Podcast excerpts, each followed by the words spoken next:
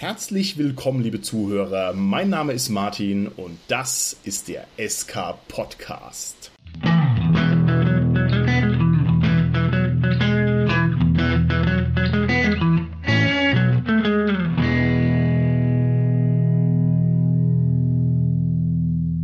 Wir machen heute wieder eine Interviewfolge und der Gast, der sich mir heute die Ehre gibt, erfüllt eine ganz besondere Rolle in unserem Hobby und zwar handelt es sich dabei um eine Rollenspielausstatterin. Ich bin ganz glücklich darüber, dass mir dieser Begriff eingefallen ist, denn eigentlich ist die Ivy, die heute bei uns ist, eine Meistercrafterin, also jemand, der diese ganzen tollen handwerklichen Sachen alle gut drauf hat, bei denen ich völlig versage. Eine Do-it-yourself-Künstlerin, die ganz, ganz viele wunderbare Dinge herstellt. Und die wird uns heute mal erzählen, was sie so macht und wie das alles so funktioniert. Und deswegen begrüße ich heute bei uns ganz herzlich die Ivi. Hallo Ivi. Hallo da draußen. Liebe Ivi, wir haben bei uns im SK Podcast eine Tradition, die darin besteht, dass ein Interviewgast sich erstmal so ein bisschen vorstellt und wir wollen natürlich einen ganz schweren Fokus haben auf deine Nerd-Vita. Ja, also uns interessiert weniger die Note im Abschlusszeugnis und sehr viel mehr die Stundenzahl, die du im Civilization im Steam-Account hast. Möchtest du in aller Kürze uns mal ein bisschen erzählen, was du für ein Typ Mensch bist, was wir uns unter dir vorstellen müssen? Ja, also wie gesagt, ich bin die Ivi und ich hoffe, ihr habt jetzt viel Zeit, wenn ich von mir erzählen sein soll. ja, also im Endeffekt bin ich schon als Nörte groß geworden, wo mein lieber Bruder eigentlich dran schuld ist. Hallo Brüderchen. ja, er hat halt früher schon viel mit mir Serien geschaut und so weiter. Da gab es ja dann noch das gute Star Trek oder das alte Kampfstern Galactica. Mm. Ja, und Star Wars lief ja damals auch noch so im Fernsehen, so im Free TV. Ich weiß nicht, ob das noch so die jungen Leute, die hier zuhören, kennen. Free TV. Und mein Bruder ist halt auch derjenige, der mich eigentlich zum Brettspielen und auch zum Rollenspiel gebracht hat. Ich bin früher schon immer gerne, wenn seine Kumpels da waren, da rumgesprungen und habe gesagt, ich will mitspielen, ich will mitspielen, ich will mitspielen. Und da war ich halt wirklich eigentlich noch ziemlich klein. Ich könnte gar kein Alter sagen, aber ja. Und äh, ja, die Brettspiele durfte ich dann auch irgendwann mitspielen, Rollenspiel leider nicht. Das fing bei mir dann mit 15 an und zwar online. Oh, wow, nein. Du hattest einen äh, Online-Einstieg ins Rollenspiel-Hobby. Im Endeffekt ja, allerdings auch gar nicht so online, wie wir es heute kennen mit Skype und so weiter, sondern ich weiß nicht, ob man noch das gute alte AOL bekennt. Wow. Da damals Chat-Systeme und da gab es den sogenannten Track-Chat. Das war ein Star Trek-Chat, der im Endeffekt auch ein Rollenspiel war. Und da hatte man so eine Mischung halt in den Chat-Systemen wie aus eine Mischung aus ja Pen and Paper und Lab kann man im Endeffekt sagen. Also man hat geschrieben, was sein Charakter macht und also es war dann so ein bisschen dieser Lab-Aspekt, aber es war ja trotzdem auch Pen and Paper. Und das habe ich einige Zeit mit meinem Bruder zusammen auch gemacht, auch sehr erfolgreich, bis ich dann im Endeffekt dort auch Spielleiterin war. Und Jetzt muss ich hier mal ganz kurz reingrätschen, liebe Ivi, ja, das ja. ist mir unermesslich sympathisch. Denn ich kenne diese Zeit auch noch als Chatten, also diese Textfenster-Chats, als das mal ja. eine echte Sache war. Ne? Also wo man gesagt hat, das ist das Internet und wie cool ist es, dass man miteinander chattet, Wahnsinn. Ja, ne? das war vor allem noch diese Zeit, wo man diese 56, 256k Modems hatte, die ja, ja so schön gerattert haben. War dann tatsächlich so, ich hatte damals zwei Stunden am Tag ab 8 Uhr, die ich nutzen durfte, weil wir eine analoge Leitung hatten. ja, aber ja, habe ich dann fürs Rollenspiel genutzt und das war echt genial. Also da war es auch noch, du hattest dann diese ganzen blinkenden Websites, wo du dann diese LKs leisten hattest mm. und richtig cool war das. Also ich muss echt sagen, das fehlt mir manchmal. ich, ja. ich frage gleich noch eine andere Frage hinterher. Du bist also ja. die kleine Rollenspielschwester. Das finde ich ja auch ganz herrlich, denn ich habe ebenfalls eine kleine Schwester und ich kann mich noch ein bisschen an einen anderen Spin erinnern. Also wir haben die dann in ganz jungen Jahren immer gnadenlos mit rangezogen. Also wir haben gesagt, hier, du spielst jetzt mit, weil wir brauchen noch einen vierten Mann, sag ich mal. Ne? Und dann musste die quasi mitmachen, obwohl die auch irgendwie noch deutlich zu jung war dafür. Du warst also auch die kleine Rollenspielschwester. Wo hat dich denn dein großer Bruder nicht mitspielen lassen? Was hat der denn gespielt? Ähm, die haben früher unter anderem DSA gespielt und später dann auch Midgard. Das weiß ich. Er hat mir da auch immer ganz viel von erzählt und auch immer ganz stolz. Aber wie es dann ja oft früher bei den Jungs war, oh, die kleine Schwester von dem, der, nee, ja, da durfte ich halt nicht mitspielen. Aber war nicht schlimm, wie gesagt, mein Bruder hat mir da echt unheimlich viele tolle Stories von erzählt. Das war auch immer toll.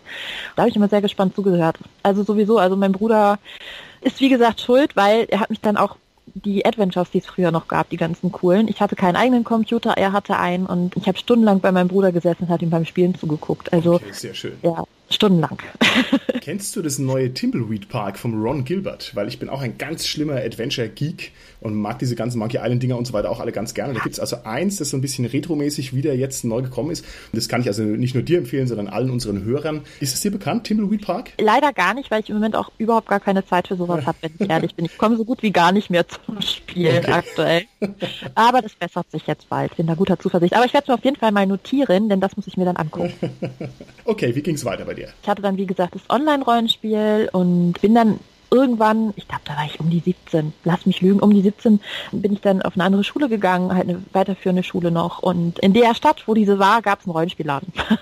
ein Rollenspiel- und Comicladen, also so ein Nerdladen, sagen wir es einfach mal Nerdladen. Und da habe ich eigentlich fast meine ganze Freizeit verbracht. Also ja, ich war da halt quasi die lebende Ladendeko und über den Laden beziehungsweise die Leute dort habe ich dann tatsächlich meine ersten Spielerunden gefunden. Also anfangs halt so viel mit Brettspiel, aber auch dann tatsächlich eine richtige Rollenspielrunde, bis dann halt die ersten Leute da weggezogen sind. ich glaube, das ist so der typische Tod für eine Rollenspiel. Ja, ist es ja, also, wirklich, ja. ja Früher war es nur so, da sind die jungen Männer irgendwann zur Bundeswehr. Da war dann nicht nur die ja. Jugend aus, sondern da war halt auch das Rollenspiel aus und da war dann Schluss mit lustig sozusagen. Von denen Gott sei Dank keiner, das will nämlich auch keiner. Oh Gott. Nein, da haben wir damals Warhammer Fantasy haben wir da gespielt gespielt. Wow. War auch ziemlich witzig. Und danach, muss ich sagen, waren es eigentlich hauptsächlich nur noch One-Shots, die ich gemacht habe. Wir haben es eine Weile dann mal per Skype versucht mit Star Wars. Hat mir aber nicht so gelegen, muss ich ehrlich sagen. Also Online-Rollenspiel, also per Skype, wo man wirklich einfach nur am Rechner sitzt und nur Skype, ist mir nicht so ganz meins. Ich mhm. weiß nicht braucht dann dieses Beisammensein. Per Chat-System war es irgendwie noch was anderes. Man hatte dann zwischendurch, man, man, hatte tolle Websites, wo Infos standen und so. Aber ja, im Endeffekt ist das eigentlich so meine ganz grobe Laufbahn, sage ich mal. Das stimmt aber nicht, liebe Ivi, denn du hast ja noch ein paar Asse im Ärmel, die du jetzt hier bescheiden verschweigst. Und zwar ist es ja so, dass du auch eine Spieleverlags-Insiderin bist. Also du, du, machst eigentlich das, wovon man als einfacher Nerd von der Straße, ja, so wie ich, wovon man eigentlich träumt. Ne? Und zwar bist du ja richtig an der Quelle gewesen, zum Beispiel bei den Heidelbeeren und warst genau. ja richtig dabei. Wie kommst du denn da rein? Also da muss es ja irgendwie noch einen weiteren Schritt gegeben haben, wo du dann gesagt hast, okay, ich spiele nicht nur ein bisschen Rollenspiel, wie viele, sondern du bist irgendwie professionell dieses ganze Gaming-Business Business reingekommen. Erzähl doch vielleicht ja. da noch ein, zwei Sätze dazu. Das war aber tatsächlich ein sehr interessanter Weg. Ich bin damals von einem guten Freund angesprochen worden, der war damals schon als Supporter bei den Heidelbeeren und ob ich nicht auch supporten möchte. Äh, Spielemesse Essen. Oh, wow. Äh, da habe ich dann auch angefangen, das war 2010 tatsächlich. Da habe ich dann als Supporterin beim Heidelberger Spieleverlag angefangen und habe ein Jahr später als Lektorin dort angefangen. Okay. Lekturen lesen vom Spielen. Und das habe ich dann auch einige Jahre gemacht, bis ich dann schließlich 2016 tatsächlich als Festangestellte in der Redaktion angefangen habe. Ja. Okay, wow, nicht schlecht. Also das heißt, Redakteurin im Spieleverlag, also nicht schlecht, nicht schlecht, nicht schlecht. Welchen Stellenwert hat denn das Gaming in deinem Leben? Einen sehr hohen. Also ich würde eigentlich sagen, das ist mein Hobby eigentlich, neben dem Basteln natürlich. Also okay. wenn mich jemand fragt, wer bist du, dann sage ich immer ein Spielenerd. Ähm, also also doch schon sehr hohen. Ich komme zwar relativ selten dazu, aber ich beschäftige mich unheimlich viel damit. Okay. Hat es darunter ja. gelitten, dass du dich sozusagen professionalisiert hast oder ist es dadurch eher noch verstärkt worden? Zeitmäßig hat es vielleicht darunter gelitten. Vom Interesse her ist es immer noch genauso wie früher, mhm. wenn nicht sogar noch mehr, weil man einfach jetzt viel, viel mehr mitbekommt. Also ohne, dass man sich Mühe geben muss. Mhm. Aber zeitmäßig ist natürlich, wenn du dann Vollzeitjob hast und noch nebenher einen Shop und so weiter und so fort, da ist natürlich nicht mehr allzu viel Freizeit. Ne? Okay, und man hat nicht so den Effekt, dass man sagt, oh Gott, jetzt habe ich heute den ganzen Tag lang Orks totgewürfelt. Wenn ich jetzt noch einen Ork totwürfeln muss, dann drehe ich durch. Und dass man dann zu Hause irgendwie was total Sinnvolles macht. Also die Frankfurter Allgemeine lesen den Wirtschaftsteil statt Dungeon Crawls. Nein, nein. Nein, nein, überhaupt nicht. Also ich meine, es ist schon so, dass man dann sagt, boah, ich habe jetzt den ganzen Tag Spiele gelesen, jetzt heute Abend werde ich nichts mehr spielen. Das gibt's natürlich, aber dafür hat man ja dann eine Nähmaschine und macht halt einfach was für das Spiel. Ne? Also so war es bei mir. Okay, sehr schön. Zu dem Shop kommen wir gleich. Vielleicht noch eine Frage, die mir persönlich am Herzen liegt. Bist du ein bekennender Nerd? Weil, Absolut. also ich persönlich bin ja eher ja, verschämt. Nach wie vor habe ich also einen hohen Gamer-Shame und wenn man mich jetzt auf der Straße anspricht, dann würde ich eher meine wahre Natur verleugnen, würde sagen, nein, ich äh, hm, in meiner Freizeit ja, lese ich den Wirtschaftsteil. Aber wie ist es bei dir? Bist du da voll drin und lebst du das auch? Oder wählst du ein bisschen aus, wem du da was erzählst und was nicht? Nein, ich stehe da voll und ganz hinter. Man sieht es mir wahrscheinlich tatsächlich auch an der Kleidung an, weil ich tatsächlich auch schon mal dann entsprechende Shirts trage. Aber ich stehe da auch voll hinter. Also eigentlich weiß jeder, der mich irgendwie kennt oder auch nur grob kennt, dass ich die totale Spielerin bin und Nerd bin und ja. Nee, okay. da stehe ich voll und ganz hinter. okay, sehr beneidenswert, finde ich super. Gut, dann würde ich sagen, lenke ich unser Gespräch jetzt mal auf den Hauptschwerpunkt meines Interesses und zwar auf dein großartiges Hobby und zwar das Crafting. Ich würde vorschlagen, bloß jetzt so als ersten Überblick für Leute, die dein Angebot jetzt noch nicht kennen, kannst du in ganz wenigen Sätzen mal zusammenfassen und beschreiben, was du jetzt machst, also wie jetzt dein Crafting-Betrieb aussieht. Was muss man sich da grundsätzlich darunter vorstellen? Also ganz, ganz kurz gefasst sage ich immer, der Shop für Nerds und Spieler. Im Endeffekt biete ich halt handgefertigtes Spielmaterial an. aber auch Schmuck und ja, Deko-Zeugs und so weiter für Nerds. Okay, wow, super. Um es ganz kurz zu fassen. okay, das war zu kurz. Ja. Erzähl noch mal ein bisschen, was du so zum Beispiel im Angebot hast, weil du hast ja wahnsinnig viele Sachen. Ja. Wenn ich es jetzt richtig verstanden habe, ist also der Großteil auch absolut von dir handgemacht und händisch hergestellt. Also es ist ein richtiger künstlerischer Handwerksbetrieb im Prinzip, den du da auf die Beine gestellt hast. Ja, ganz so krass ist es auch nicht. Nein, also ich stelle tatsächlich Würfelbretter zum Beispiel her, die ich dann auch gerne individuell bedrucken kann in verschiedensten Arten und Weisen. Ich nähe Würfelbeutel in verschiedenen Varianten auch, also zum Beispiel Würfel mit Fächern, Würfelbeute, die auf dem Tisch stehen können und aber auch diese ganz klassischen flachen Würfelbeute, die eigentlich, glaube ich, jeder wohl kennt. Ach, alles mögliche. Faltbare Würfelunterlagen nähe ich und biete die an und Würfelbecher verschönere ich. Da muss ich leider sagen, die mache ich nicht komplett selber, sondern die verschönere ich nur. Aber ich mache dann halt auch Schmuck, was weiß ich, zum Beispiel einen Würfel an der Kette mit einem Käfig oder diese Tiaras, ich weiß nicht, ob dir das was sagt, diesen Kopfschmuck, den viele tragen ja. im Labbereich zum Beispiel. Sowas mache ich halt auch ganz gerne. Und äh, ja, so tüftel ich eigentlich immer vor mir hin, was mir gerade in den Sinn kommt. Okay. Mir ist unmittelbar aufgefallen, als ich hier dein Angebot das erste Mal gesehen habe und wir laufen uns irgendwie gefühlt auf jeder Convention zehnmal über den ja. Weg dass das eine ganz schöne handwerkliche Höhe hat. Also das ist erstens ganz schön breit ausgefächert ein Angebot. Mhm. Also ich meine, es ist ja ein Unterschied, ob man jetzt Metallschmuck macht oder ob man mit Stoff was herstellt oder auch irgendwie genau. mit Holz und so. Und du hast also ein ganz breites Angebot und es ist alles ganz schön hochwertig. Wie kommt es denn dazu, dass du da so breit aufgestellt bist? Bist du ein völliger Autodidakt und hast du da gesagt, okay, alles, was mich interessiert, mache ich? Oder ist es irgendwo heraus erwachsen sozusagen? Im Endeffekt ist es daraus erwachsen, dass ich eigentlich immer schon viel ausprobiert habe und immer schon viel gebastelt und gemacht habe. Und ich bin so ein Typ, mir kommt eine Idee und ich muss sie dann umsetzen, egal wie. und ja, also im Endeffekt habe ich immer schon unheimlich gerne viel rumprobiert und viel gemacht und gebastelt und mit verschiedenen Materialien.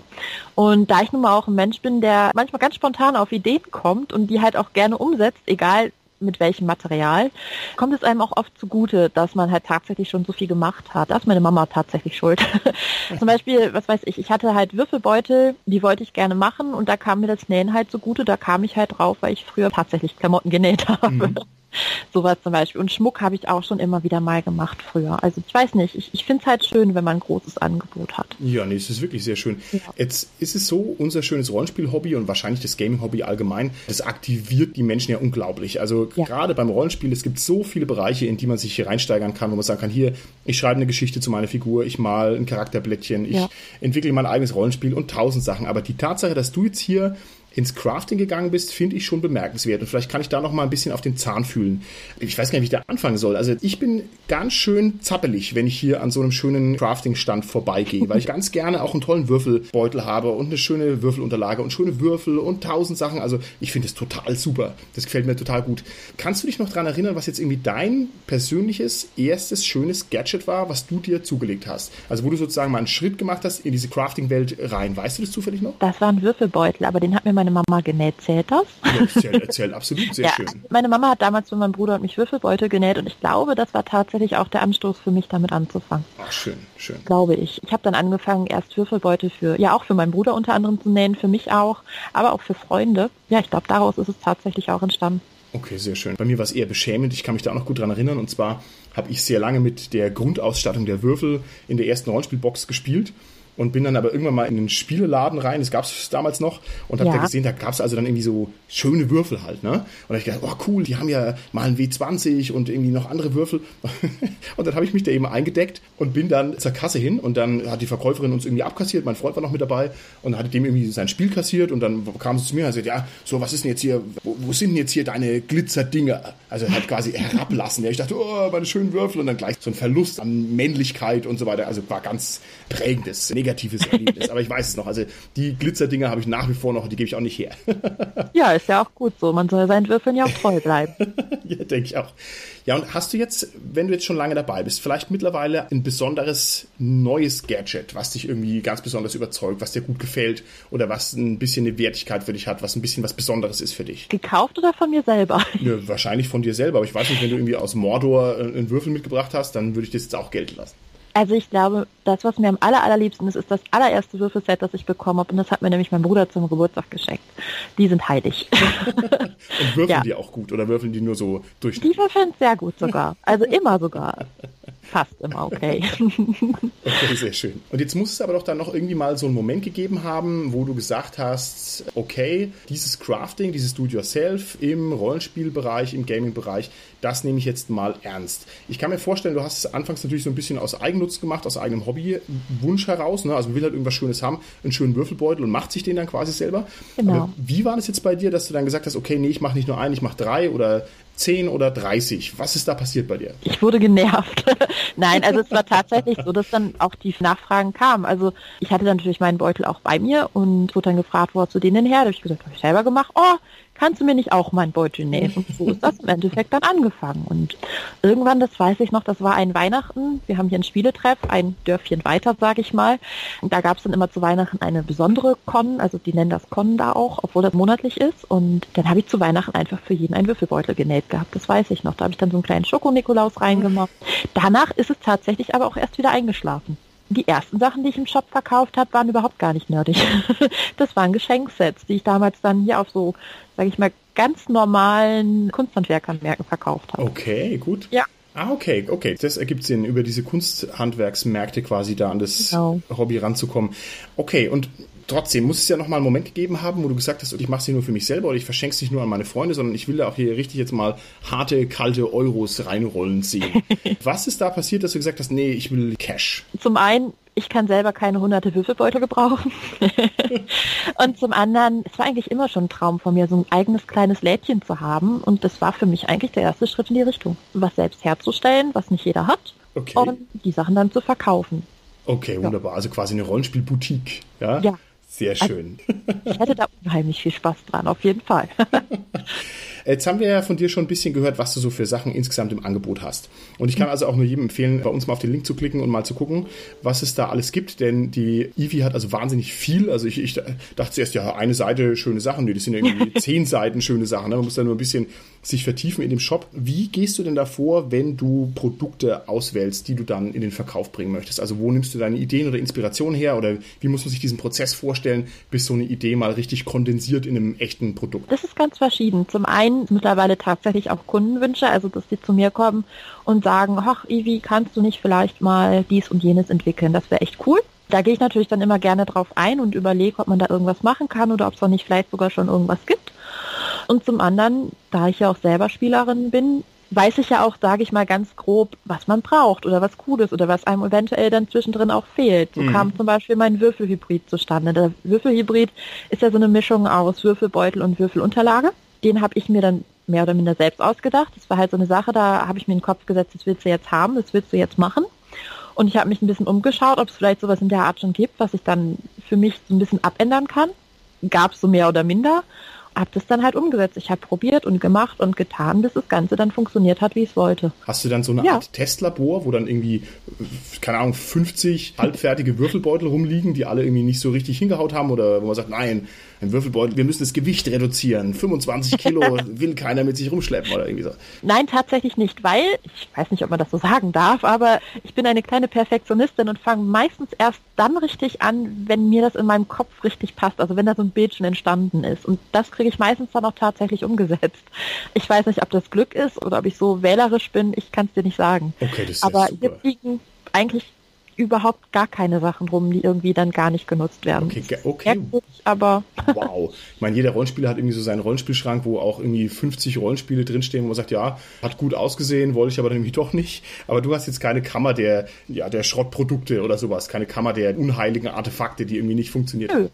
Eigentlich nicht. Und selbst wenn irgendwo mal eine Naht schiefgegangen ist, dürfen die Sachen trotzdem am Leben bleiben.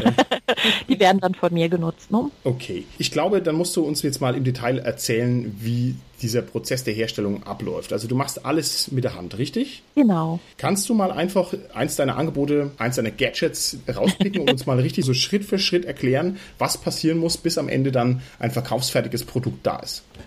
Das ist jetzt gar nicht so schwer. Ich würde jetzt einfach mal sagen, ich nehme den Würfelsack, weil der sehr beliebt ist und genäht. Also ich habe mir da ein Schnittmuster natürlich früher mal für angefertigt. Das habe ich jetzt für die Ewigkeit. Das macht man ja nur einmal. Und im Endeffekt der aufwendigste Bereich, sage ich mal, ist ein Stoff zu finden, wo ich dann sage, das möchte ich machen oder damit möchte ich das jetzt halt gerne fertig machen. Dann wird der Würfelsack halt einfach zugeschnitten. Also natürlich erstmal aufgezeichnet und zugeschnitten. Und dann kann der im Endeffekt auch schon zusammengenäht werden. Bei dem Würfelsack gibt es dann natürlich auch nochmal eventuelle Zwischenschritte. Also wenn ich jetzt zum Beispiel keinen Stoff finde, wo ich sage, boah, den will ich jetzt, dann kann ich natürlich auch einfach einen einfarbigen Stoff nehmen und selbst ein Motiv drauf machen, wie zum Beispiel ein Drache. Mhm. so. Und ja, das ist halt so ein kleiner Zwischenschritt, den man eventuell machen kann. Aber ansonsten ist es, wie gesagt, im Großen und Ganzen. Ich habe ein Schnittmuster fertig gemacht, wie ich gerade sagte und dann wird halt zugeschnitten und zugenäht. Okay, das glaube ich dir nicht. Ja? Nein, das ist geschwindelt, denn deine Würfelbeutel sind sehr viel komplexer. Das sind also irgendwie seltsame, mehrschichtige Objekte. Ja, ja aber das ist halt alles zusammengenäht. Im Endeffekt kannst du die sogar umdrehen. Also dann hast du hinterher einen schwarzen Würfelbeutel. okay, gut, aber es gibt auch andere Sachen, die ein bisschen schwieriger sein müssen. Also jedenfalls von meinem Eindruck her. Ich habe gesehen, du hast so Vampirkrallen auch im Angebot. Ja, ja? ganz toll. Also ein bisschen leicht gruftig, würde ich sagen. Oder keine Ahnung, wenn man Werwölfe spielt oder sowas. Das kann nicht so einfach herzustellen sein. Wie funktionieren solche Metallgeschichten? Ich glaube, das Schwierigste bei den Metallgeschichten ist tatsächlich das passende Material zu finden. Also ich kann jetzt natürlich nicht schmieden. Dafür ist die Umgebung hier dann doch zu klein und man kann nicht alles können. Man muss halt das passende Material finden und im Endeffekt müssen diese Krallen halt dann gleichmäßig gebogen werden, also dass die in beide Richtungen dieselbe Biegung haben, weil sonst hast du ja eine schiefe Kralle, das sieht natürlich doof aus. Mhm. Da sitzt man dann halt ein bisschen und tüftet rum und macht und tut und biegt immer mal wieder einen Millimeter und wieder einen Millimeter, bis das ganze Ding halt so sitzt, wie man es haben will. Und das musst du natürlich für jeden Finger passend machen. okay, sehr schön. Wie muss man sich deine Werkstatt vorstellen? Es ist ein Wohnzimmer. ja, also im Endeffekt ist es tatsächlich mein Wohnzimmer im Moment. Hier habe ich zusätzliche Tische drin stehen, wo halt einiges an Zeug drauf liegt. Ich sage immer ganz lieb, ein Genie beherrscht nun mal sein Chaos. das tue ich und naja, des Weiteren stehen hier halt viele Regale, wo halt dann das ganze Zeug drin ist, das ich entweder schon fertig habe oder halt die Materialien dafür. Aber ich bekomme bald einen Lagerraum. ja, also im Endeffekt ist es wirklich nichts groß Besonderes. Ich habe hier halt meine Geräte stehen und ein bisschen Platz zum Werkeln. Ich habe hier meine Nähmaschine stehen. Ich sehe, wenn ich jetzt gerade zurückgucke, auch noch mein Licht zum Sachen abfotografieren für einen Shop. Ne? Da brauchst du ja dann ein schönes Licht. Ja. Und ansonsten eigentlich gucke ich hier auch Fernseher. Hast du, hast du noch irgendwelche krassen Werkzeuge, die man sich so gar nicht vorstellen kann? Also ich habe ein neues Wort kennengelernt und zwar es gibt Dinge, die heißen Plotter ja, mit denen man ja. auch so plottet. So, okay. Ich weiß immer nur noch nicht so ganz, was der macht. Ich weiß auch gar nicht, wie ich es wissen will. Ja, manche Dinge sollen auch ja besser ein Geheimnis bleiben. Ah. Aber hast du solche Sachen auch oder irgendwie so eine Dampfpressmaschine oder ich, keine Ahnung, ja. wie, wie Steampunk ist dein Labor bei dir zu Hause? Ganz Steampunk. Nein. Also tatsächlich habe ich auch einen Schneidplotter. Das ist eigentlich ein ganz schönes Gerät. Du darfst dir das ähnlich vorstellen wie ein Drucker, nur dass er nicht druckt, sondern schneidet. Das ist also Einleitung, Höhepunkt und Retardation perfekt hinplottet. Genau, also im Endeffekt, du sagst ihm halt, ich hätte jetzt diesen Drachen gerne und gibst ihm dann halt auch die Schnittlinien, wo er halt schneiden darf und dann macht er dir das fertig. Okay, sehr schön. Das ist eine relativ simple Sache. Aber wo du dann halt auch von Dampf und so weiter gesprochen hast, ich habe hier natürlich auch eine Thermopresse, die brauche ich halt zum Aufbringen der Motive und einen Sublimationsdrucker. Das ist eine ganz schöne Sache. Also Sublimationsdrucker, das klingt irgendwie nach äh, Dr. Freud und Jung und so weiter, wo man seine schrecklichen Erinnerungen sublimieren kann, die man sich so zugezogen hat. Ja, ganz so schlimm ist es nicht. Eigentlich kannst du damit wunderschönen Bilder auf, zum Beispiel Filz drucken, wie die Würfelbretter. Oder Tassen kannst du damit bedrucken. Dafür braucht man dann auch die Thermopresse, weil das Ganze halt mit der Hitze aufgebracht wird. Ne? Okay. Du hast nicht nur Stoff- und Metallgeschichten bei dir im Angebot, sondern auch Holzsachen. Hast du da eine Laubsäge auch umstehen oder eine Kreissäge oder? oder? Leider nicht. Da muss ich leider zugeben, das sind Rohlinge. Ah, okay, okay. Das kriege ich leider nicht hin. Ich habe es mich früher mal zu Schulzeiten, das haben wir ja wahrscheinlich alle mal getan, mit der Laubsäge probiert, aber das war keine so gute Idee. Also meine Schulzeiterinnerung ist nur, dass dieses blöde Laubsägen-Sägeblatt ständig reißt, wenn man ein bisschen ja. zu fest hinsägt und da ja. ist es gleich mega unsympathisch. Ja, absolut. Ich glaube, ich kam kaum Zentimeter, ohne dass das Ding losgegangen ist. Also nee, nee, Holz ist nicht äh, unbedingt mein Freund. Okay. Nee, da muss ich leider zugeben, das sind Rohlinge, die ich dann halt weiter Nun bin ich ja nur ein schnöder Konsument, der dann davor steht und sagt, wow, ich brauche also jetzt unbedingt einen Cthulhu-Würfelbecher. Und ich kann mir natürlich diese ganzen Prozesse irgendwie immer nur so halb vorstellen. Kannst du mal noch ein bisschen aus dem Nähkästchen erzählen, welche Arbeitsschritte oder welche Geheimnisse der Produktion sind denn, ich sag mal, entweder sehr viel schwieriger, als man es als Laie sich so vorstellt, oder was geht denn irgendwie sehr viel einfacher, was irgendwie wahnsinnig kompliziert wirkt im Endeffekt? Also im Endeffekt zum Beispiel, wie du gerade schon sagst, der Cthulhu-Würfelbecher, der ist eigentlich relativ simpel zu machen. Die Würfelbecher, wie ich ja gerade schon mal verraten habe, sind auch Rohlinge. Das Motiv da drauf schneidet mir der Plotter. Ah. und dann brauche ich es im Endeffekt nur noch aufbringen. Gut, beim Aufbringen mit den Rundungen und so muss man ein bisschen aufpassen, aber das ist zum Beispiel wesentlich einfacher gemacht mit einem relativ coolen Effekt, finde ich. Und schwer ist naja, wenn man halt zum Beispiel selbst mal ein paar Bilder erstellen möchte oder sowas, das kann einen ja schon manchmal ein bisschen schwerer rüberkommen. Oder wenn man irgendwie was ganz Kompliziertes nähen möchte, wie ich jetzt in Zukunft zum Beispiel noch eine bestimmte Rollenspielmappe nähen möchte. Das Ganze ist, glaube ich, dann ein bisschen komplizierter als zum Beispiel so ein kleinen Würfelbeutel oder sowas. Ja. Okay. Was ist denn dein Premium-Produkt? Also das Produkt, was am besten sich verkauft, also der Schnelldreher in deinem Sortiment sozusagen? Mm, das ist immer so zeitweise. Also ich würde fast sagen, tatsächlich der Würfelsack und die Würfelbretter. Glaube ich. Okay. Das ist immer so schubweise. Mal läuft das eine besser, mal läuft das andere besser. Und natürlich Würfel. Ehrlich, ja? Also ja, du verkaufst Würfel, auch Würfel? Äh, ja, ich verkaufe auch Würfel. Das sind besondere Würfel, also nicht so die 0815 Würfel in nur rot oder nur grün, sondern teilweise halt zum Beispiel geschichtete Würfel und die biete ich mittlerweile bei mir auch an. Ja, weil wenn man Würfelzubehör anbietet, braucht man auch Würfel, weil jeder braucht Würfel. man kann auch nie genug Würfel haben, da stimme genau. ich dir völlig zu. Absolut. Ich muss auf die Würfel wahrscheinlich später nochmal zurückkommen, wenn wir vielleicht mal ein bisschen mehr in die Tricks of the Trade Ecke reingehen. Also wie das ja. denn dem, ja, werblichen, gewerblichen Aspekt aussieht. Also das möchte ich noch mal kurz zurückstellen, aber das finde ich sehr interessant, dass du also auch Würfel verkaufst und die Frage, die also mhm. sich mir unmittelbar aufdrängt, ist, wie kann man denn im Internet überhaupt Würfel verkaufen, wo ja das so ein austauschbares Produkt ist? Also ich weiß jetzt nicht auswendig, was du für Spezialwürfel hast, aber ich würde also eigentlich erwarten, dass das ein ganz gnadenloser Preiskampf ist und dass die Würfel also irgendwo am billigsten sind. Also keine Ahnung, also halt, ich suche jetzt rote Würfel und die finde ich halt entweder auf Amazon am billigsten oder bei irgendeinem Großwürfelhändler. Also wie man da überhaupt einen Cent damit verdienen kann, ist mir schleierhaft. Das musst du mir dann vielleicht nochmal erklären, aber ich denke, wir sollten das vielleicht richtig rum aufziehen. Ja. Und zwar insofern, dass wir mal uns dieses Geschäft als solches angucken. Wie geht man denn vor, wenn man sich da professionalisieren möchte? Also wie ist denn der gewerbliche Schritt von einem reinen Hobby-Bastler zu jemandem, der dann sagt, nö, ich mache das auch jetzt richtig ernsthaft?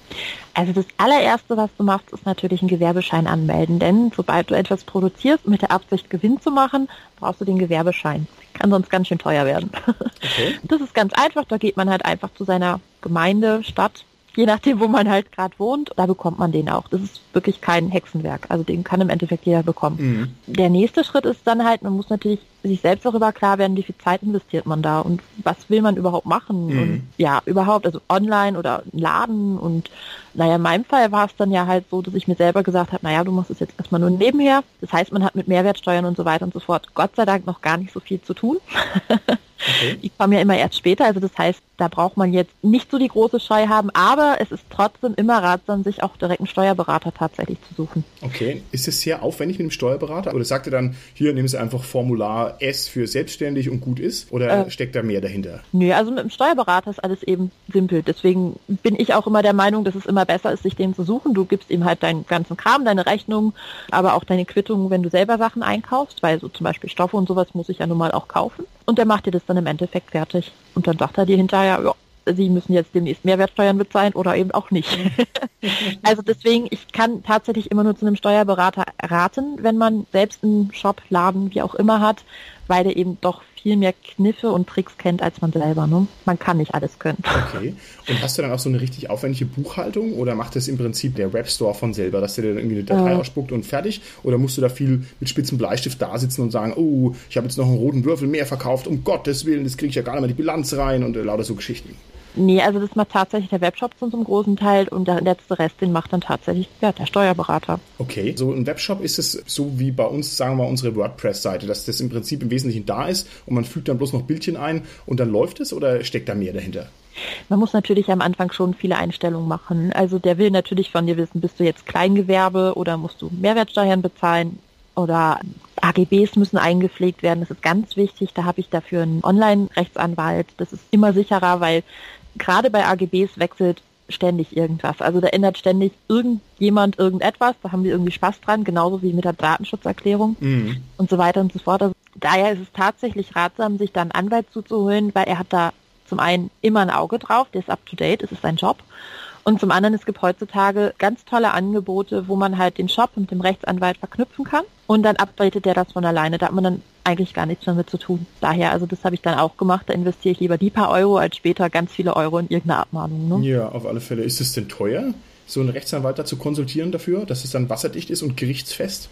Mm, nee, also ich finde, das ist erschwinglich. Es kommt natürlich, wie gesagt, drauf an, was man macht. Wenn man jetzt natürlich nur im Monat drei Würfel verkauft nach dem Motto, da wird es sich nicht lohnen. Also das wird man damit nicht tragen können, aber im Großen und Ganzen ist es eigentlich sehr erschwinglich. Okay. Da gibt es diverse Online-Angebote. Da müsste man dann einfach nur mal googeln. okay.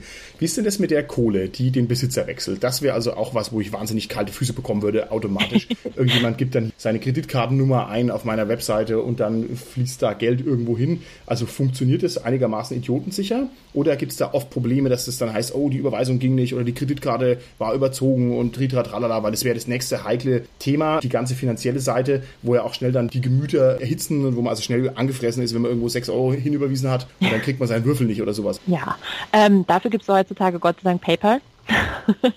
Ohne Werbung machen zu wollen, aber da hast du ja natürlich dann immer deinen Käuferschutz, ne? Okay.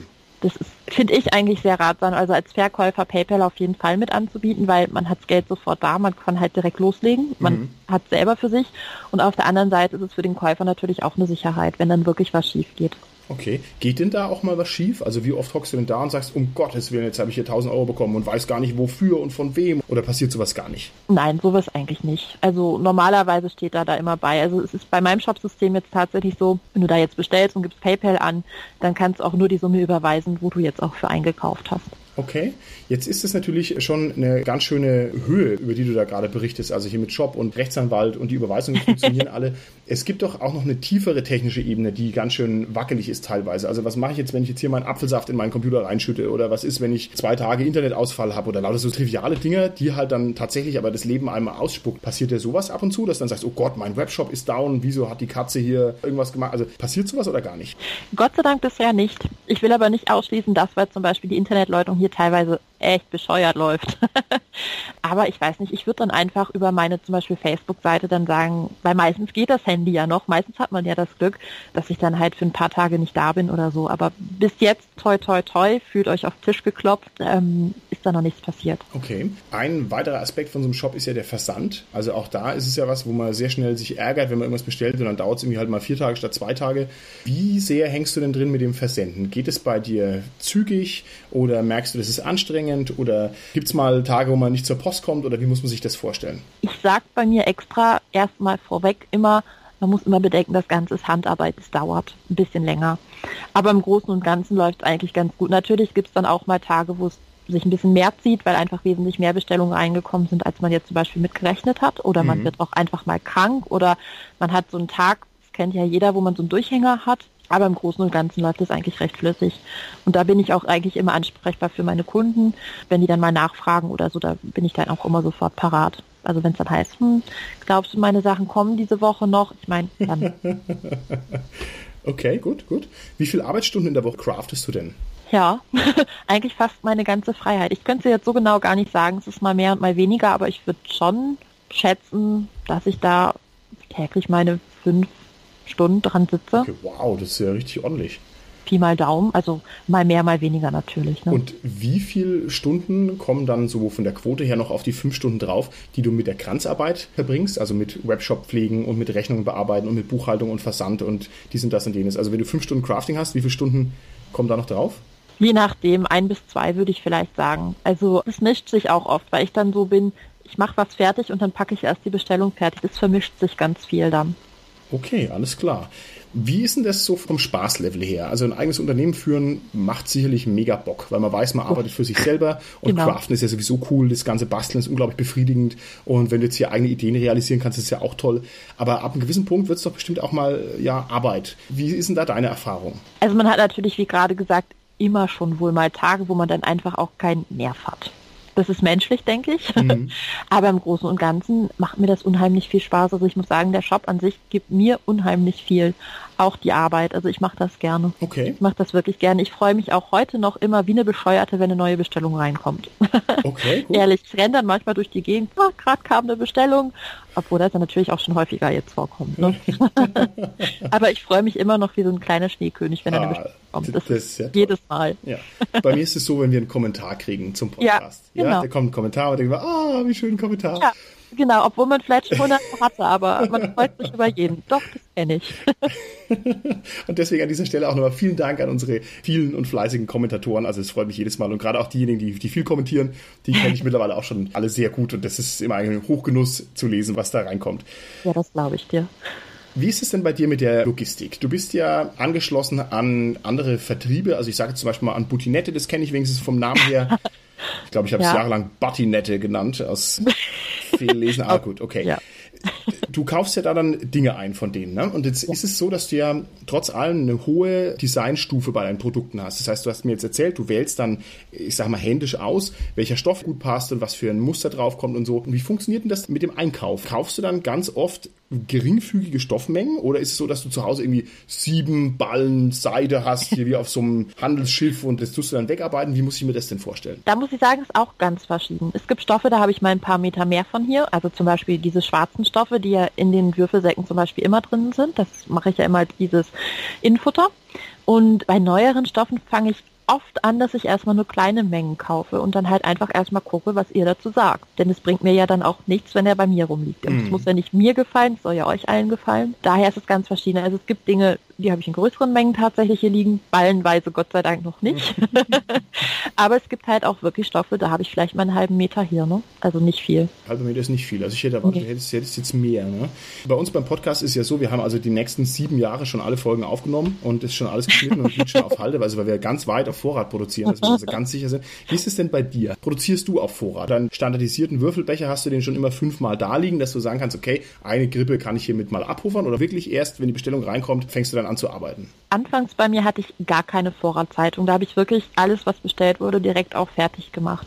Mittlerweile habe ich eine kleine Vorratszeitung, sage ich mal, dass ich halt schon zusehe bei Dingen, wo ich weiß, dass die viel und gut gekauft werden, dass ich die halt dann schon fertig hier habe. Ist halt auch von Produkt zu Produkt verschieden. Gerade neue Sachen mache ich natürlich am Anfang nicht ganz so viel, ja. bis ich weiß, okay, sie haben es angenommen oder halt eben nicht. Ne? Gibt es bei dir sowas wie Ladenhüter? Also ich meine, gut, das ist jetzt ein viel zu böses Wort. Ich kann es mir auch nicht ja. vorstellen, aber du weißt, was ich meine. Also gibt es bei dir auch irgendwie den orangenen, pinken Würfelbeutel, wo du sagst, okay, da habe ich jetzt mal zehn auf Vorrat gemacht, aber irgendwie wollte es doch keiner kaufen. Gibt es sowas oder gar nicht? Nee, wenig. Dadurch, dass ich halt viel auf Cons bin, findet sich eigentlich immer irgendjemand, der das dann doch schön findet. Also da gibt es ja doch echt verschiedene Leute. Also es gibt tatsächlich Würfelbeutel, die habe ich auch ein Jahr lang mit mir rumgetragen und dann kam jemand, der hat sich darüber super gefreut. Okay, schön. Ja. Das ist ja sehr schön. Ich bin jetzt nicht so drin in dieser Crafting-Szene, aber ich weiß zumindest, dass die Crafting-Szene tatsächlich riesengroß ist. Und es wundert mich nicht, einfach weil es ein total befriedigendes Hobby ist und weil man da ganz viele individuelle Sachen machen kann und weil man sich da austoben und verwirklichen kann. Ich weiß zumindest, es gibt viele Leute, die so ähnliche Sachen machen wie du, normalerweise so eher im Nähbereich, ne? Mhm. dass man sich irgendwie schöne Klamotten schneidet oder Kostüme oder so. Aber wie ist denn das jetzt bei dir mit der Konkurrenz? Also du hast ja doch schon eine gewisse Konkurrenz in den Dingen, die du tust. Fühlst du dich da sehr unter Druck oder sagst du, nö, das ist so ein Leben und Leben lassen und man macht halt einfach vor sich hin und schaut, wie es läuft? Nö, so gar nicht. Also erstmal ist es ja keine Konkurrenz, es sind ja Mitbewerber. und zum anderen, also die Kundschaft überlegt ja sowieso selber, wo sie einkaufen. Von daher setze ich mich da gar nicht groß unter Druck. Also ich glaube, ich habe eine schöne Community hinter mir und da bin ich glücklich, dass sie da sind. Und ja, ich wünsche meinen Mitbewerbern viel Glück und viel Erfolg. Wir wünschen ihnen Unglück und wollen das also untergehen, ja, um dich zu unterstützen. oh. Du hast mir außerdem mal erzählt, du hast mittlerweile auch Lizenzarbeiten. Kannst du da vielleicht noch mal ein, zwei Sätze dazu erzählen? Ich habe mittlerweile Lizenzen zu zum Beispiel DSA, also ich glaube, das ist eines der bekanntesten Rollenspiele, oder? Glaubst du auch, ja. ja, doch. Aber auch Hexen. Das heißt, ich darf da zum Beispiel Würfelbretter herstellen und Würfelbeutel und meine Würfelhybriden und auch Würfelbecher. Das darf ich halt produzieren und verkaufen mit dem Artwork, mit den Symbolen, halt gerade wie ich lustig bin. Ist da Ulysses auf dich zugekommen und hat gesagt, mach doch mal für uns? Oder bist du zu Ulysses ja. hin und hast gesagt, Hexen ist mein Lieblingsrollenspiel, ich will unbedingt was machen, kann ich das machen? Ich glaube, das war einfach ein Gespräch, wo es einfach passiert ist. ja, tatsächlich. Man kennt die Leute ja schon vom Sehen her alle so ein bisschen länger, zumindest so grob, wie man sich halt so kennt, wenn man sich ab und an sieht. Ja, ja. Ja, und das war halt einfach ein Gespräch und dann hatte ich so erzählt, sag mal, wie ist das eigentlich so? Es kommt tatsächlich schon ab und an Kunden zu mir und fragen nach Würfelbrettern mit meinetwegen einem Rondra-Symbol drauf. Kann ich ja jetzt so nicht machen und ja, wieso? Kannst du doch eine Lizenz wohl kriegen? So, ja, ehrlich? Ja, schreib mir eine Mail und dann habe ich das getan und dann war das eigentlich auch schon durch. Okay, also im wow. Endeffekt war das so, ja, eigentlich kam keiner auf keinen zu. Es ist halt passiert. das ist sehr schön. Ein bisschen ist es auch schade, weil ich hätte mir natürlich gewünscht, dass da jetzt noch eine Queste dahinter steckt, dass sie dann gesagt hätten, also wenn du ein Rondra-Würfelbrett machen willst, dann musst du erst sieben goldene Federn des Greifen sonst was besorgen. Nein, also es ging unbürokratisch, sagst du. Ja, also was heißt unbürokratisch? Natürlich hängt da immer so ein bisschen Bürokratie hinter, aber es ging. Wie sind denn deine Erfahrungen mit der Kundschaft? Also du hast jetzt schon gesagt, du hast eine liebe Community und so weiter und das glaube ich dir auch aufs Wort und du bist ja auch selber unglaublich sympathische Person, also ich könnte es mir auch gar nicht anders vorstellen. Aber wie ist denn das jetzt? Gibt es da auch Leute, die irgendwie Nervtüten sind? Oder gibt es Leute, die versuchen, einen so ein bisschen abzuziehen? Oder, oder, oder? Wie muss man sich das denn vorstellen? Die gibt es überall. Also auch ich kann, glaube ich, nicht behaupten, dass es sie bei mir nicht gibt.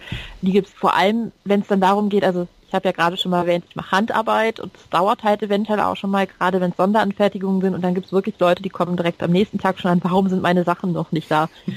Wo ich mir dann manchmal auch denke, tja, hm, weil ich nicht schnipsen und taubern kann. also es gibt schon verschiedene oder Leute, die es dann auch gar nicht verstehen wollen, dass ich gewisse Dinge einfach nicht mache, nicht kann, nicht hinkriege. Auch Leute tatsächlich, wo ich dann auch schon mal angemeckert wurde, weil ich gesagt habe, das möchte ich nicht machen, weil ich da keine Lizenz für habe. Okay. Da wurde ich tatsächlich schon mal für angefahren, wie das denn sein kann. Ich wäre doch eine Dienstleisterin, ich müsste das doch machen. Wow. Ja, wo ich mir dann auch gedacht habe, hm, okay, aber trotzdem bin ich noch immer selbstbestimmt. Ne? also es gibt's natürlich, aber ich muss sagen, also der Großteil sind unheimlich liebe Leute, die mir dann auch zum Beispiel gerne nochmal schreiben, wenn sie dann das Paket erhalten haben. Und doch, da bin ich ganz happy immer eigentlich mit meinen Leuten, muss ich sagen. Liebe Ivi, immer wenn ich mir deinen Shop anschaue, dann fällt mir als allererstes ins Auge, also als erstes natürlich mal die schönen Produkte und als zweites fällt mir dann gleich ins Auge, wie unglaublich günstig du die Sachen anbietest. Und das ist jetzt hier gar keine Schmeichelei oder so, sondern deine Produkte sind tatsächlich ganz oft substanziell günstiger als die von der Konkurrenz. Wenn ich mich zum Beispiel jetzt mal an diese Faltwürfelteller erinnere, die sind ganz toll. Also mag ich sehr gerne, habe auch den einen oder anderen. Bei der Konkurrenz kosten die irgendwie locker mal das Doppelte. Ich glaube, du bietest die an für sieben Euro, wenn ich das richtig im Hinterkopf habe. Genau, genau. Und ich habe die also auch schon gesehen für, ja, weiß ich nicht, 15, 17, 20 Euro. Und da bist du also weit, weit drunter. Magst du vielleicht mal ein bisschen erklären, wie du zu diesen Preisen kommst? Oder magst du uns vielleicht mal exemplarisch irgendein Produkt mal durchrechnen? Muss jetzt nicht dieser Würfelteller sein, nur mal, weil es mir gerade im Kopf rumschwirrt. Nur, dass wir uns mal vorstellen können, was da so ein bisschen bei dir hängen bleibt und was da drin steckt an Aufwand. Kann ich gerne machen. Also vorweg erstmal, das sind ja handgefertigte Sachen und man kann da eigentlich nicht wirklich einen Stundenlohn berechnen. Beziehungsweise ich tue es nicht, weil ich habe ja auch noch Spaß daran, den Kram zu machen. Bleiben wir einfach ruhig gerne bei dieser faltbaren Würfelunterlage mit den sieben Euro. Im Endeffekt hat man da ja dann ein Stück Stoff. Das ist nicht mal einen halben Meter, den man natürlich dann für die faltbare Würfelunterlage braucht. Zwischen den Stoffen kommt ja dann noch eine Bügeleinlage rein, damit das Ganze ein bisschen fester ist. Sagen wir mal, das sind Materialkosten um die drei Euro wenn man hochgreift. Würde ich jetzt mal schätzen. Okay. Ich kann es wirklich gerade nicht auf den Cent genau sagen. Kommt da natürlich auch drauf an, welchen Stoff man nimmt.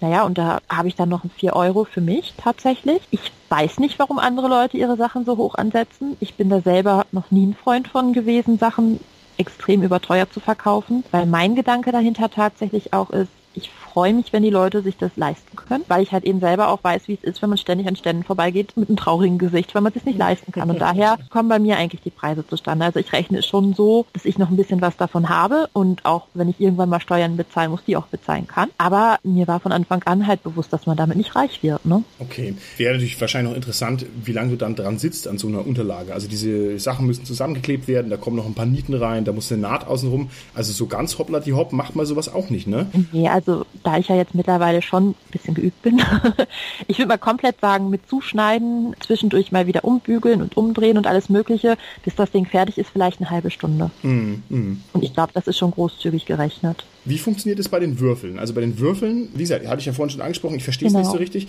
weil da jetzt ja keine Handwerksleistung im Prinzip drinsteht. Das heißt, ich würde vermuten, jeder Würfel kostet jeden Würfelhersteller genau das gleiche, nämlich irgendeinen geringfügigen Betrag, sage ich jetzt mal. Genau. Die Würfelhersteller haben natürlich ihren Preis. Das ist natürlich auch der Preis, den ich dann dort bezahlen muss. Da kommt für mich aber natürlich dann ja auch noch Importkosten. Ich bestelle im Ausland. Das heißt, ich bezahle natürlich Zollgebühren und die Mehrwertsteuern und so weiter und so fort. Es kommt da oben drauf, wie auch der Versand. Das wird natürlich alles auf den Preis noch mit draufgeschlagen. Mhm. Naja gut, und dann rechne ich halt noch einen kleinen Gewinn drauf. Ne? Okay. Und, und Würfel sind jetzt wirklich Sachen, die also auch gekauft werden. Ich meine, klar, ich habe auch ganz, ganz viele Würfel und sowas. Und ich bin natürlich Ja. auch ein Nerd, der halt immer mal ein paar schöne Würfel mitnimmt und sowas. Aber trotzdem sehe ich das zum Beispiel bei meinen Mitrollenspielern überhaupt nicht so. Die haben dann irgendwie ihren Einsatz Würfel und den haben sie halt für 15 Jahre. Aber das ist wirklich was, was auch geht, sagst du mir. Ja, also Zumal, wie ich ja vorhin schon erwähnt habe, das sind halt keine 0815 Würfel. Das sind zum Beispiel Würfel in Regenbogenfarben oder in Candyfarben und halt ganz verschiedene. Also so Sachen, die man eben nicht auf jedem Rollenspieltisch sieht. Es gibt ja halt auch unheimlich viele Sammler, ne? die sich diese Würfel einfach kaufen, um sich die ins Regal zu stellen. Und die kaufen sowas dann natürlich auch, ja. Es ist auch viel, dass Leute dann zum Beispiel einen Würfelbeutel bei mir bestellen und dann sehen, oh, da sind ja auch Würfel und die passen zum Würfelbeutel ah. und bestellen sie halt dann zum Beispiel auch mit, ne? Oder okay, anders. Stimmt, das leuchtet mir ein. Hast du ja. nicht ein bisschen Angst, dass dein Geschäftsmodell irgendwie schwer skalierbar ist? Also, wenn du mir jetzt sagst, du verwendest deine ganze Freizeit, ich übertreibe es mal ein bisschen, deine ganze Freizeit drauf, dein Geschäft am Laufen zu halten, indem du quasi ständig irgendwas bastelst und herstellst. Das heißt ja, du hast ja nicht unendlich viele Möglichkeiten, das noch auszudehnen. Also, wenn du jetzt doppelt so erfolgreich wärst, würdest also doppelt so viele Bestellungen reinbekommen, dann hieße das ja, du könntest vielleicht gar nicht mehr dahinterherkommen, einfach weil es nicht geht. Hm, wie siehst du denn das? Also ich glaube, ich könnte noch schneller arbeiten. ich lasse mir natürlich schon ein bisschen Zeit. Ich meine, es ist mein Hobby, ich habe da meinen Spaß dran, da lässt man sich ja auch dann ein bisschen Zeit. Also ich sitze jetzt nicht an der Nähmaschine und sage, oh, das muss ich jetzt ganz schnell fertig machen, sondern ich mache das halt schon in Ruhe. Und es kann dann auch mal passieren, dass ich dann mal runtergehe und drei Sätze mit meiner Mama rede oder sowas. Also ich könnte mehr, wenn ich müsste. Sagen wir es so. Okay, gut. Was ist denn, wenn jemand eine tolle Crafting-Idee hat und sagt, hier, liebe Ivi, ich habe mir überlegt, den Würfelhut aus Filz, ja, ja, sehr cool, den man um den Kopf so rumfaltet und gleichzeitig ja. kann man die Nachos reintun und so weiter. Bist du offen für solche Vorschläge, wenn jemand auf dich zukommt und sagt, hier, mach doch mal das, das interessiert mich oder was hältst du davon oder so? Absolut gerne, ja. Also da bin ich immer offen für. Ich rede gerne mit den Leuten halt, was sie sich vorstellen, wie das umsetzbar ist, ob die sowas vielleicht auch schon mal gesehen haben oder so. Also da kann man immer gerne auf mich zugehen. Okay, sehr schön. Und jetzt bist du natürlich schon richtig erfahren und schon länger im Business drin. Man stellt sich vor, es gibt jetzt jemanden, der, keine Ahnung, irgendwie eine ähnliche Idee hat. Wie gesagt, Rollenspiel-Hobby ist ja unglaublich inspirierend. Kann ja mhm. sein, dass jemand sagt, er will jetzt seine eigenen Würfel schnitzen und so, möchte also da einen Weg gehen, der ein bisschen ähnlich ist wie deiner. Hast du irgendwelche Erfahrungen, die du so jemandem mit auf den Weg geben kannst? Also irgendwas, was du gelernt hast, was du sagst, das ist wichtig, das hätte ich gerne vielleicht auch vorher gewusst. Ja, versuch mal aus deinem reichhaltigen Schatz der Erfahrung noch ein paar Perlen hervorzaubern. Ich glaube, das Allerwichtigste ist, wenn man eine Idee hat oder wenn man sowas machen will, durchsetzen, nicht unterkriegen lassen und vor allem sich das nicht schlecht reden zu lassen. Ich denke, das ist etwas, wo es bei den meisten tatsächlich dran scheitert.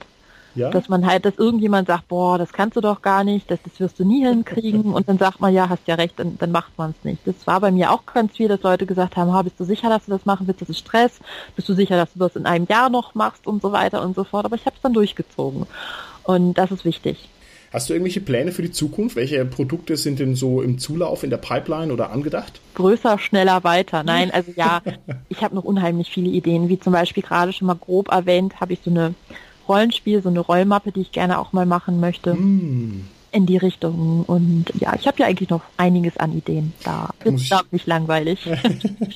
Vielleicht muss ich das auch noch mal ganz kurz erklären, weil wir vorhin über den Faltwürfelteller gesprochen haben. Also das war so meine letzte Entdeckung. Plus jetzt nur für den Fall, dass jemand zuhört und weiß gar nicht, was das ist. Ein Faltwürfelteller ist einfach ein Stück Filz und es hat Nieten an den Ecken und man kann also dieses flache Stück Filz an den Seiten einfach zusammenklipsen und dann ergibt es eine Würfelschale.